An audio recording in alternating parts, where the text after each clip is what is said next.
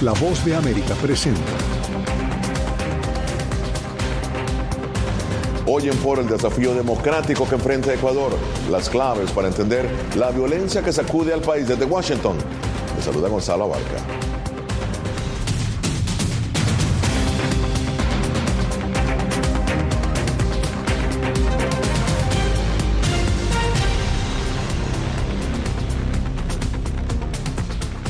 Esta semana Ecuador protagonizó uno de los mayores desafíos democráticos en su historia reciente, cuando, de acuerdo con fuentes oficiales, cientos de hombres armados secuestraron a más de un centenar de funcionarios de seguridad y decenas formaron, o más bien tomaron, por asalto al canal público TC Televisión en Guayaquil. Las autoridades informaron de la detención de al menos 70 personas, pero para conocer los detalles de la actual situación hacemos contacto con nuestro corresponsal en Ecuador, Néstor Aguilera. Néstor, bienvenido. ¿Cuáles han sido los más recientes anuncios por parte del gobierno que lidera el presidente Daniel Novoa y también por parte de las Fuerzas Armadas? Gonzalo, quizá el que más ha llamado la atención es el diseño final de las dos nuevas cárceles que pretende construir el presidente ecuatoriano en las provincias de Pastaza, localizada en la región amazónica del Ecuador, también en la provincia de Santa Elena, eh, localizada sobre la región litoral. Además, la situación se mantiene invariable a esta hora cuanto tiene que ver a las cárceles del país. El día de ayer se informó que 178 personas que laboran como agentes penitenciarios y personal administrativo se encuentran en poder de privados de la libertad. Y justamente generamos esta señal a cuatro kilómetros del centro de privación de libertad que está localizado en la Tacunga, provincia de Cotopaxi, aproximadamente a dos horas al sur de la ciudad de Quito. Hay mucha vigilancia, imposible acercarse, pero lo paradójico, Gonzalo, amigas y amigos, es que en las afueras, en la zona exterior, hay inhibidores de señal. Sin embargo, desde el interior, donde prácticamente gobiernan estas organizaciones criminales, ellos tienen toda la posibilidad de ingresar armamento de fuego, armas blancas, comida, en algunos casos algunos lujos que uno no pensaría que pueden ocurrir irregularmente esta situación se repite cuando las Fuerzas Armadas y la Policía Nacional hacen requisas. Este es un panorama general de lo que a esta hora se vive acá en el Ecuador. Ahora, eh, Néstor, ¿cómo ha respondido la sociedad civil ante este clima de violencia, ¿no? ante este clima de inseguridad?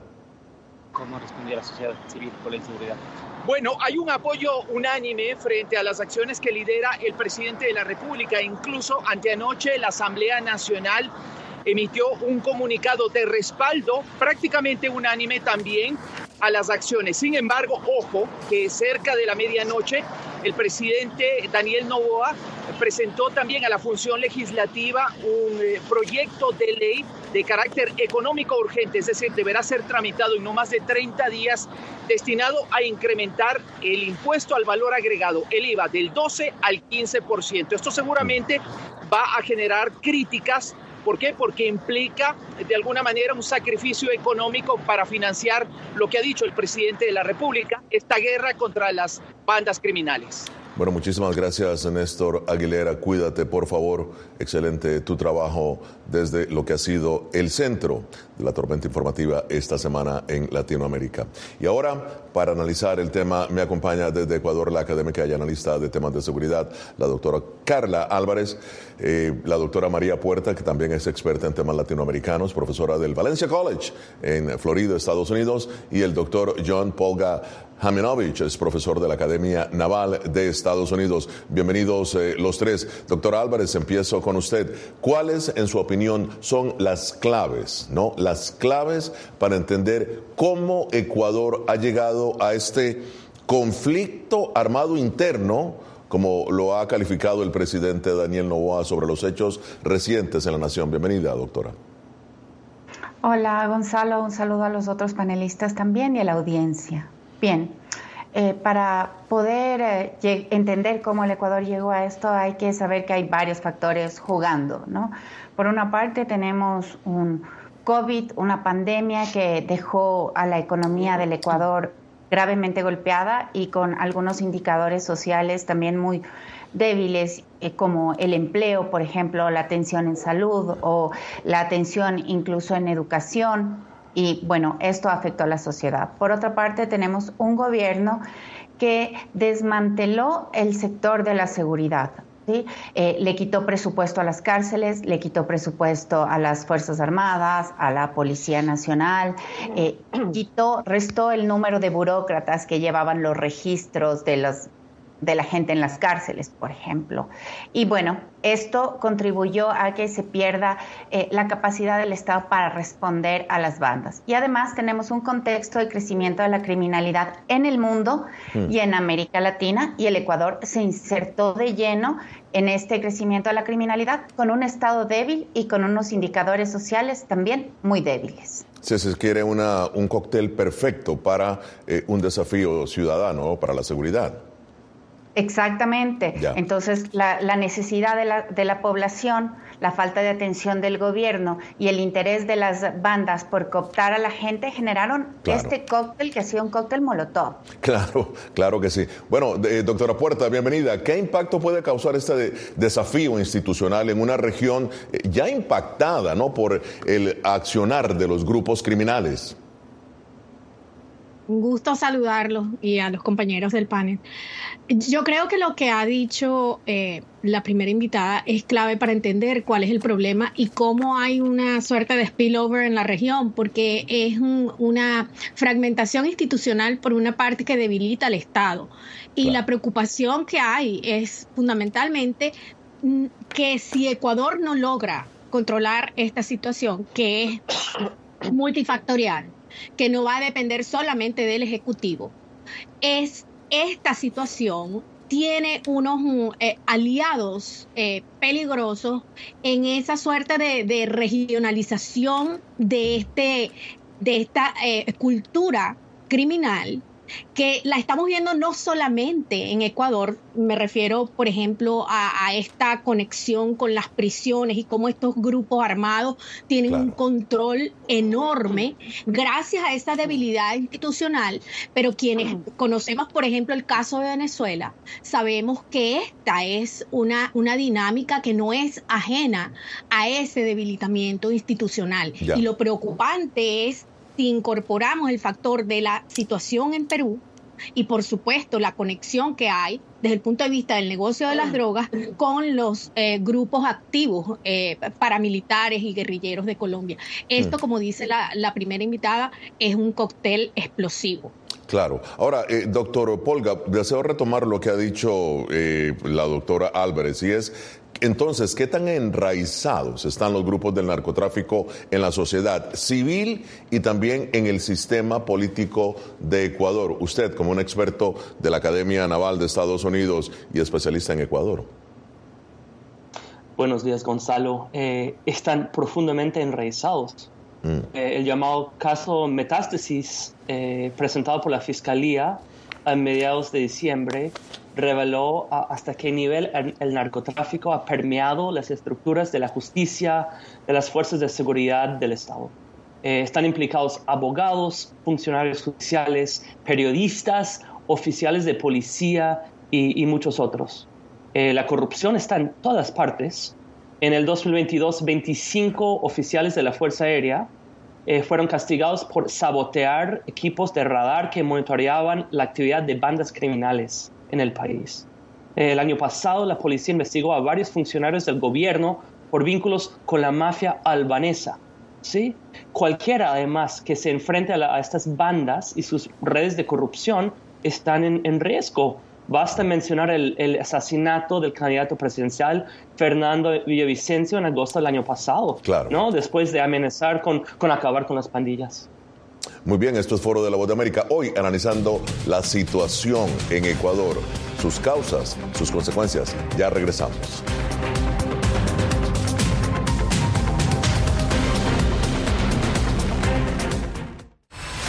¿Hay un dicho sobre Chile? Periodismo, la prensa libre importa, una coproducción de La Voz de América y Mega Noticias. En Chile hay libertad de expresión, pero que no hay donde expresarla. Disponible en vozdeamerica.com.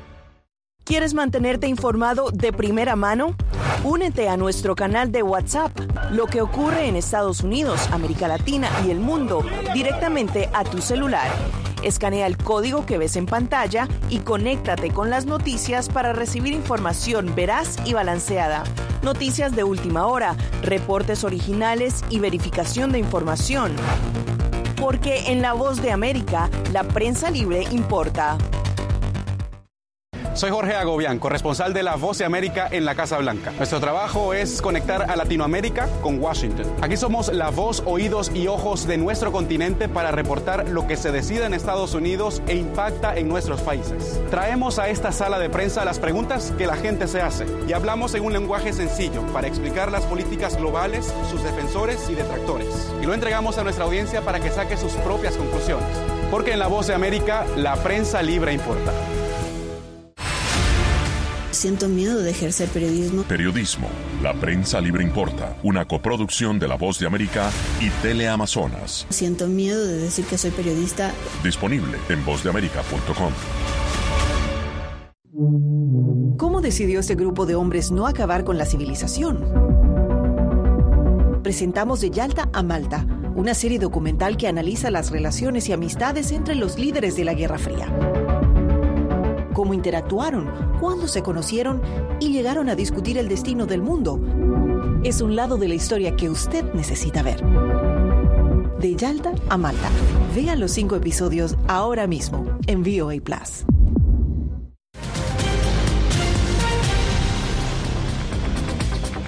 Continuamos en foro de la voz de América. La violencia en Ecuador ha llegado a niveles pocas veces eh, vistos. En el 2023 ese país batió su récord histórico de homicidios con 7.878, de los cuales solo se resolvieron 584 según información revelada por el propio gobierno. Continuamos el análisis con la académica y analista en temas de seguridad, la doctora Carla Álvarez, la doctora María Puerta, experta en temas latinoamericanos, profesora del Valencia College, y el doctor eh, John Polga Hesimovich, perdona, John, profesor de la Academia Naval de Estados Unidos. Antes de continuar el análisis, vamos a ver lo que ha dicho el secretario de Estado adjunto para el hemisferio occidental, Brian Nichols, sobre lo que ocurre en Ecuador. Y es lo siguiente. Extremadamente preocupado por los hechos de violencia y los secuestros en Ecuador, Estados Unidos apoya al pueblo de Ecuador. Estamos listos para proveer asistencia al gobierno de Ecuador y nos mantenemos en comunicación cercana con el presidente eh, Daniel Novoa. John, ¿cuál es el interés o, a tu juicio, qué podría ser lo que más preocupa al gobierno de Estados Unidos respecto a la situación de inseguridad actual en Ecuador y cómo los hechos recientes podrían impactar esa eh, relación bilateral, incluyendo el supuesto caso de que las bandas criminales lograran profundizar en su avance en el país? Históricamente Ecuador es un aliado importante de los Estados Unidos y un importante socioeconómico también y una guerra armada interna puede poner en riesgo la estabilidad del país, definitivamente. En términos eh, geopolíticos, los Estados Unidos tienen un interés en cultivar aliados en la región. Eh, sin embargo, eh, con varios gobiernos de izquierda en la actualidad, esto ha sido más difícil. los Estados Unidos no quieren perder la, amistad, digamos, del Ecuador en ese sentido. Dicho eso, no creo que la presencia de las bandas criminales cambie fundamentalmente su relación con los Estados Unidos. Eh, incluso creo que puede promover o, dar incentivos para crear una relación más cercana de cooperación para fomentar la estabilidad y evitar eh, una profundización a nivel regional de, la crisis. Hmm. Ahora, doctora Puerta, ¿ve alguna posibilidad usted de que esta situación pueda en algún momento generar eh, un éxodo masivo de ecuatorianos al exterior? Su análisis del posible impacto en la migración del hemisferio, por favor. Justamente esa es parte de la preocupación que hay, porque eh, antes de este recrudecimiento de la violencia criminal en Ecuador ya se estaba eh, eh, notando un ascenso en el número de migrantes provenientes del Ecuador a su paso por el Darién.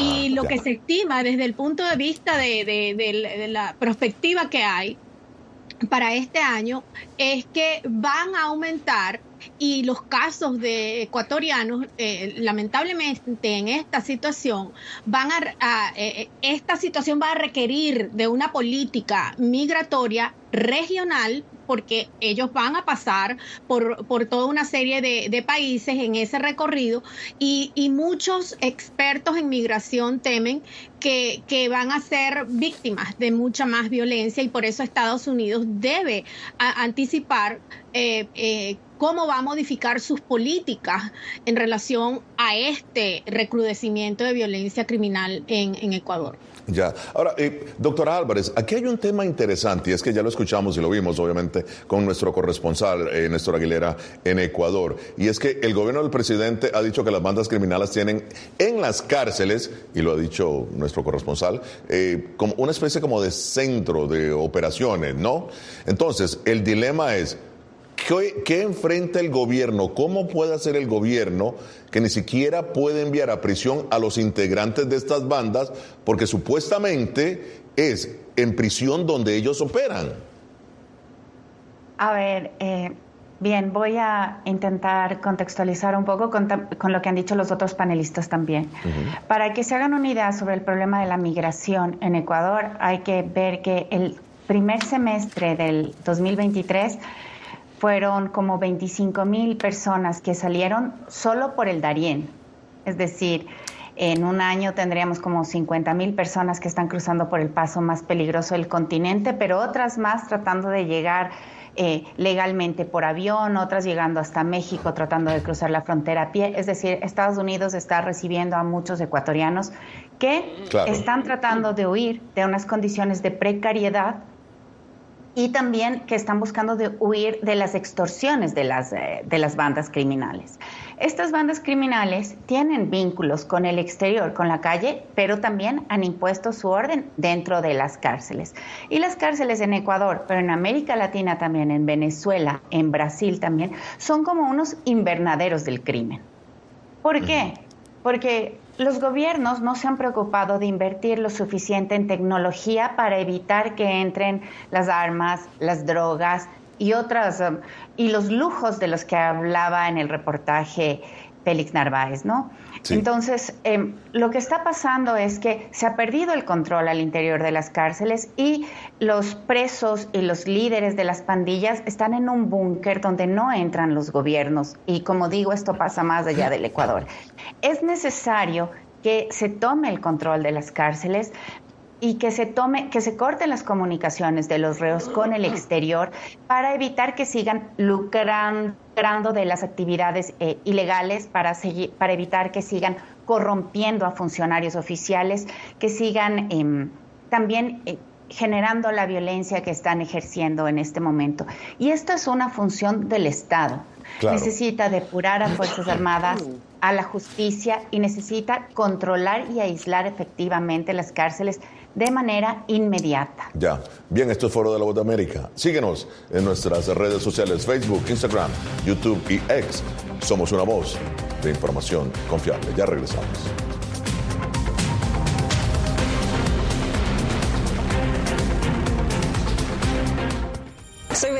Periodista de La Voz de América. Como reportera y presentadora tengo la responsabilidad de acercarles las historias que se generan en Washington y que impactan tu entorno cercano.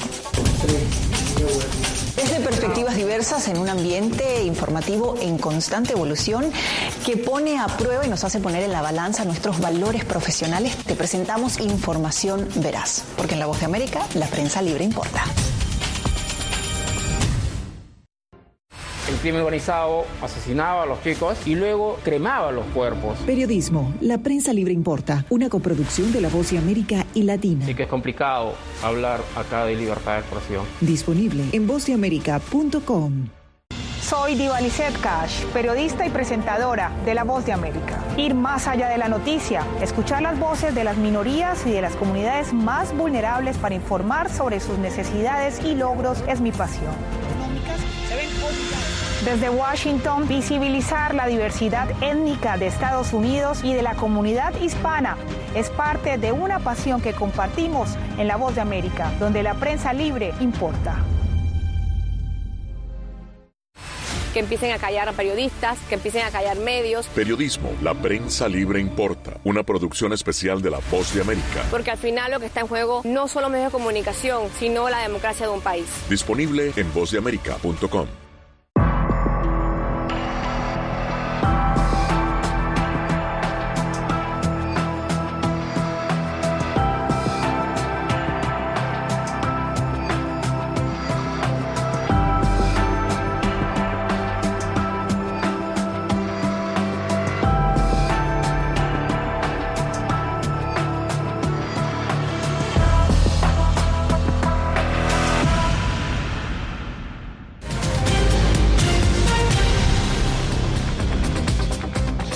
En Foro de la Voz de América. El portavoz del Consejo de Seguridad Nacional de la Casa Blanca, John Kirby, descartó el envío de tropas a Ecuador.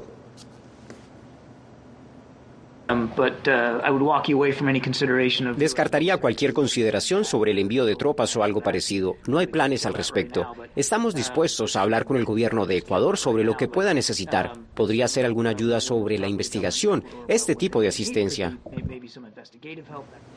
Doctor Polga, ¿cómo podemos interpretar el hecho de que Estados Unidos haya sugerido que los eh, perpetradores no sean llevados a la justicia, ese tipo de ayuda? Definitivamente, eh, si aplica, podría implicar la, extradición de criminales a los Estados Unidos para enfrentar la justicia. Pero yo interpreto que esto significa que los Estados Unidos va a colaborar con el Ecuador y va a prestar asistencia eh, en materia de seguridad al país. Acuerdos bilaterales de cooperación, eh, formación de personal militar, provisión de experiencia, asesoramiento sobre el control de las Fuerzas Armadas, contactos, intercambios, despliegues de, equipos de formación, intercambios de información, etcétera. Eh, sobre todo ayuda y asistencia en términos de infraestructura para, y, capacidad técnica para enfrentar estas bandas. Ya. Ahora, doctora Puerta, el Departamento de Estado calculó en el 2019 eh, que un tercio de la cocaína de Colombia pasa eh, por Ecuador antes de dirigirse a, no, a Norteamérica y Europa. A su juicio, ¿cuáles son los retos que enfrenta el presidente Novoa en su intención de erradicar ese flagelo? ¿no? ¿Cree posible eh, y en qué medida las políticas propuestas podrían llevar a un incremento, eh, si se quiere, de la violencia en ese país? Ese es justamente el problema, que estamos frente a un proceso de debilitamiento institucional. Lo que han descrito ambos panelistas que, que nos acompañan es que hay una, una profundización de la penetración de estos grupos criminales eh, por ejemplo, cooptando eh, funcionarios públicos y militares, y eso es lo que contribuye a ese debilitamiento institucional. Creo que por ahí es que debe comenzar, en cualquier caso de este tipo de actividad ilícita y criminal, el fortalecimiento del Estado y de sus instituciones es la primera medida. Hacia allá de, hacia allá deben apuntar todos los esfuerzos, lo que es sumamente difícil en este contexto y sobre todo con un gobierno que tiene un tiempo muy limitado. Ciertamente, es interesante, en un tiempo muy, muy limitado. Ahora, doctora Álvarez, muchos creen que las mafias vinculadas al, al narco, ¿no? Están en capacidad de poner un cerco a la democracia. ¿Cree usted que esto es posible? Sí, totalmente. Creo que la vía para poner un cerco a la democracia es a través de la corrupción. ¿no? Cuando tenemos jueces corruptos que no dan eh, atención y justicia a la población, pues la democracia está eh, cojeando. Cuando tenemos guías penitenciarios que dejan salir a los máximos líderes de las pandillas de las cárceles, pues la democracia está en cerco, ¿no? Porque estamos permitiendo que la violencia se instaure en nuestras sociedades y la injusticia también. Entonces, vía corrupción, esta es, eh, este es un mecanismo claro de, debilitamiento de la democracia y también porque a través del justificativo, o las pandillas son el justificativo para que los gobiernos empiecen a tomar medidas autoritarias que atentan contra nuestros derechos y libertades. Entonces, eso es una manera clara. Ahora los ecuatorianos estamos en un toque de queda, estamos en un estado de y además con una declaratoria de guerra interna, por, justamente por la reacción a las mafias y estamos pues eh, coartados en nuestras libertades. Muy bien, hacemos una pausa. Esto es Foro de la Voz de América. Ya regresamos.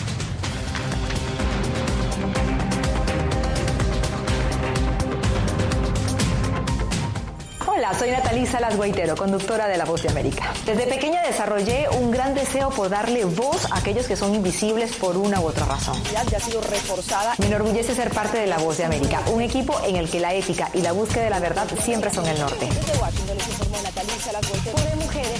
Ser periodista es una gran responsabilidad porque somos defensores de principios de libertad y para mantenerlos, la prensa libre importa.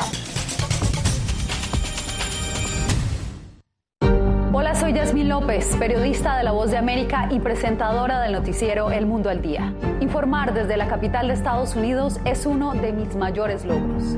Desde Washington, D.C., tengo la oportunidad de llevarles a ustedes las voces que claman por la democracia y los derechos humanos. Transmitir esas expresiones y su diversidad es parte de mi compromiso con ustedes, porque en La Voz de América, la prensa libre importa. Poder ser la voz de la denuncia de tantas personas que sienten fuertemente vulnerados sus derechos. Una de, de las patas que sostiene la democracia debe ser la libertad de prensa. Periodismo, la prensa libre importa, una coproducción de La Voz de América con nuestras afiliadas en la región. ¿Cómo garantizar que las voces lleguen a quien tienen que llegar? Impunidad, indolencia de la justicia son nuestros principales enemigos. Disponible en vozdeamerica.com desde la capital de Estados Unidos y donde se producen las noticias que más te impactan. La voz de América te conecta con El Mundo al Día. Los hechos más allá de la noticia, para que tomes decisiones bien informadas, en el lenguaje que quieras, donde quieras y como lo prefieras. Conéctate con El Mundo al Día.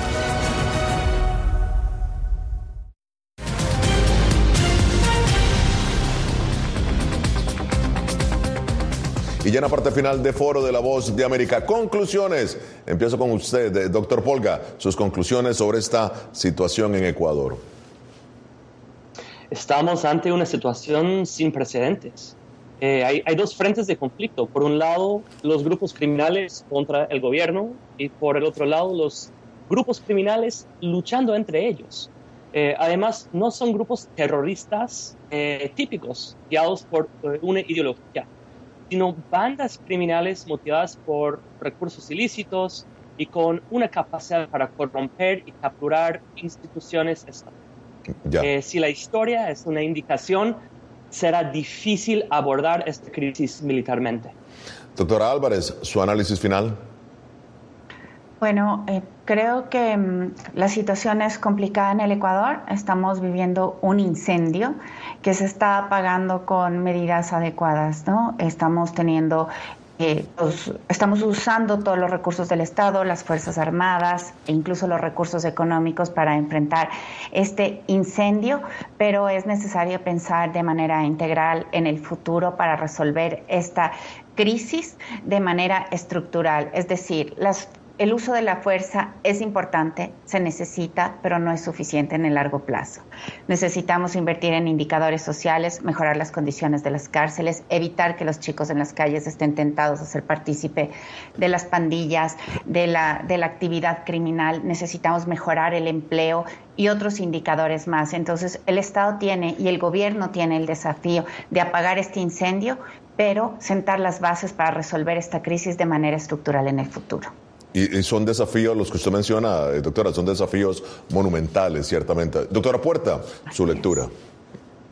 Creo que el reto que tiene el presidente Novoa en los próximos meses es lograr estabilizar la situación pero será muy difícil, sobre todo en el marco de un conflicto que eh, eh, está eh, visto como una guerra en contra de estos grupos criminales y eso va a tener consecuencias, por lo que se va a necesitar de una estrategia desde el punto de vista institucional que le dé garantías a la población de protección, pero además de eficiencia en esa lucha en contra de estos grupos criminales. Bien, muchísimas gracias a la doctora Carla Álvarez, a la doctora Isabel Puerta y al doctor John Polga. Llegamos así al final de esta edición de Foro de la Voz de América. Nos vemos la próxima semana con el análisis más allá de los titulares. Desde Washington les habló Gonzalo Abarca. Hasta la próxima.